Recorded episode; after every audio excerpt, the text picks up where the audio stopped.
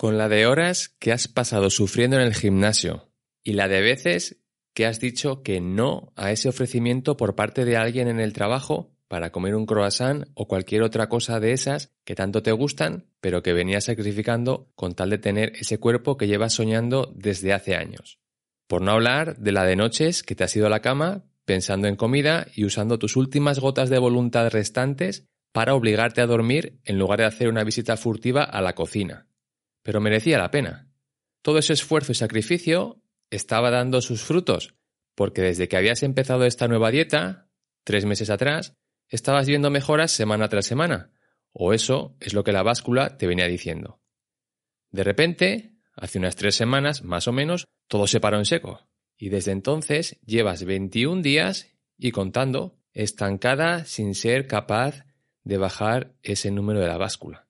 En este momento no sabes qué te aterroriza más. Si el pensamiento de que todo el esfuerzo que has venido empleando en los meses anteriores no ha valido la pena, porque te ha dejado tirada a mitad de camino, o la idea de cuánto más serás capaz de aguantar así antes de venirte abajo y abandonar como otras veces.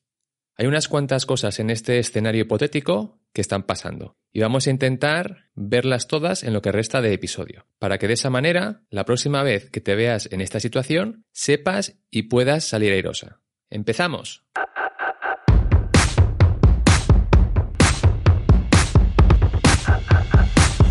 Frecuencia Fitness. El lugar de encuentro semanal para estar al día de todo lo relacionado con La nutrición, hábitos saludables y entrenamiento de fuerza. con Daniel Rubio. Frecuencia Fitness. El podcast de cada semana. Aprende a estar más fuerte y no comer tanta comida. ¡Empezamos!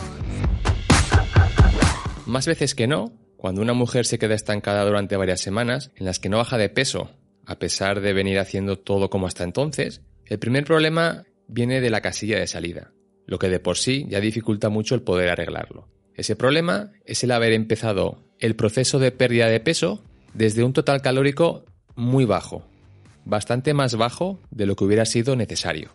Puede que lo haya hecho por desconocimiento o porque estaba intentando acelerar el proceso. En ambos casos, se ha terminado pegando un tiro en el pie. Así que vamos con unos números para que lo entiendas mejor. Imagina que a día de hoy tu cuerpo necesita 1800 calorías diarias para mantenerse. Eso significa que mientras tomes esas calorías cada día, tu cuerpo se mantendrá en el peso actual, aunque vayan pasando las semanas. De la misma manera, si tomas menos calorías de esas 1800, tu cuerpo se verá obligado a ir usando energía que tiene acumulada en forma de grasa y por ende irás bajando de peso. Un inciso. Durante este proceso, y si eres una mujer que nunca antes habías entrenado la fuerza, es posible que se dé el caso de que el peso se mantenga a pesar de que estás perdiendo grasa, porque estás también ganando masa muscular al mismo tiempo. Pero para simplificar las cosas con este ejemplo, vamos a olvidarnos por un momento de eso y pensar solo en la pérdida de grasa. Así que como te decía, tomando menos calorías de esas 1800, bajarías de peso con el paso de las semanas. Pero esa bajada de peso sería más o menos rápida en función de cómo de agresiva fuera la reducción de calorías. Quitando 200 calorías diarias a esas 1800 calorías, la bajada sería más suave que si quitase 700 calorías diarias, dejándolo en un total de solo 1100 calorías. Eso último, comenzar desde el principio con una reducción muy agresiva del total calórico, es una característica bastante habitual en la mayoría de las dietas que has hecho en el pasado. Y tiene sentido, porque cuando te venden esas dietas lo hacen bajo la promesa de asegurarte que puedes perder kilos por un tubo en cuestión de tres meses. Y para poder cumplir eso, pues es necesario que seas así de agresivo desde el día uno. ¿Y qué pasa? que para cuando llega el momento del estancamiento, después de tantas semanas comiendo tan poco, te sientes miserable, sin fuerzas y sin ganas de imaginarte comiendo todavía menos que eso, porque en realidad poco margen de mejora tienes en lo que respecta a quitar calorías cuando ya estabas tomando solamente 1100 calorías. Así que es normal que 9 de cada 10 veces que te has visto en esa situación terminases sacando la bandera blanca para rendirte. Cuando vas a empezar un proceso de pérdida de peso, sería importante que lo atacases desde tu máximo calórico posible. ¿Y qué significa eso? Que si, siguiendo el ejemplo anterior, 1800 calorías, es la cantidad con la que tu cuerpo se mantiene a día de hoy en el peso que está, que únicamente reduzcas 200 calorías diarias. De esa manera tendrás por delante mucho margen de mejora para seguir reduciendo calorías cuando sea necesario, sin sentirte tan hambrienta e insatisfecha todo el tiempo.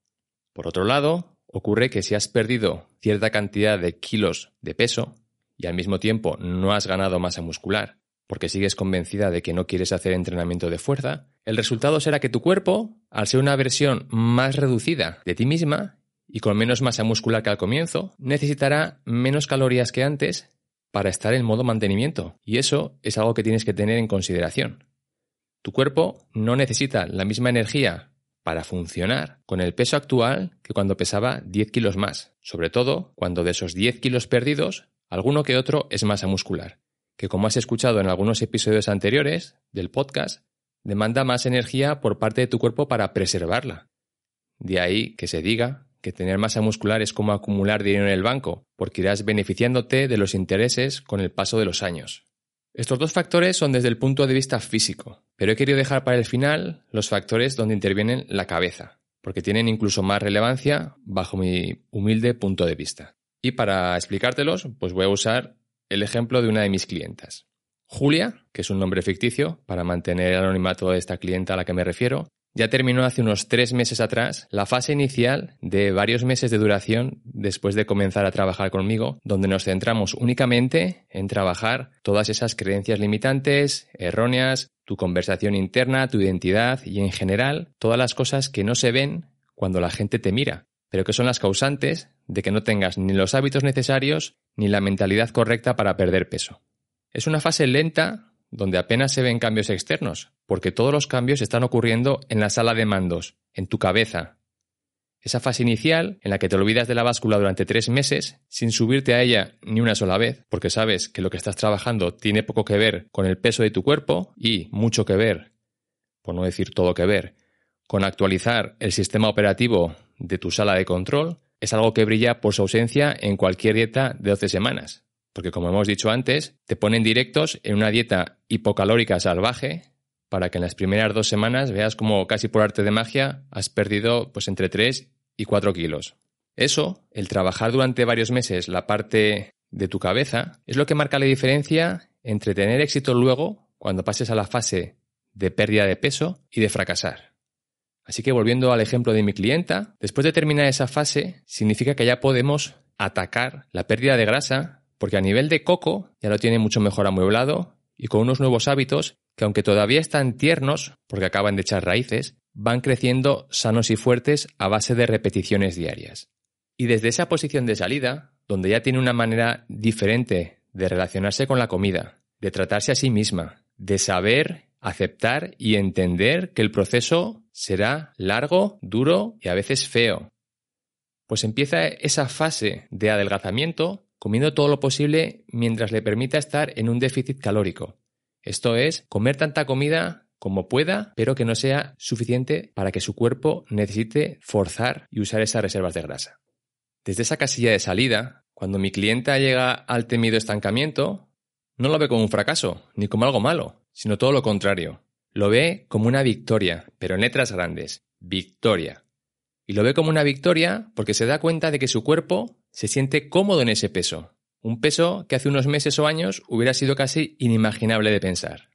Descubre que con los hábitos y rutinas actuales, que al haber seguido mi método piensa de mini hábitos ha sido un proceso muy progresivo y con la lentitud necesaria para que sea efectivo a largo plazo, se da cuenta de que mantenerlo eso, mantener ese peso que tiene en el estancamiento es fácil, porque solo tiene que seguir haciendo lo que viene haciendo y nada más.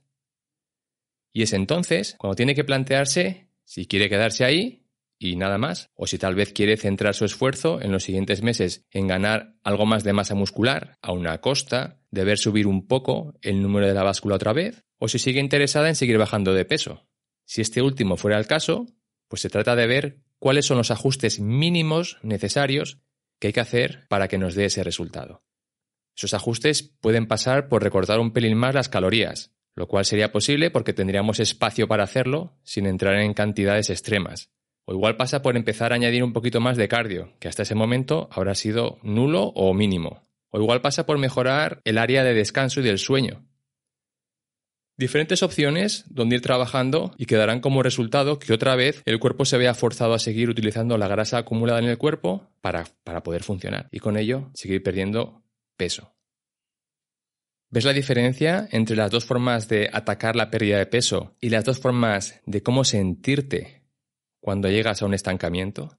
En el primer caso, has querido correr y cuando llega el estancamiento te sientes frustrada y terminas abandonando. O, peor aún, terminas todavía recortando más salvajemente las calorías hasta que ya el cuerpo dice basta y te das a, a, la buena vida recuperando todo el peso perdido.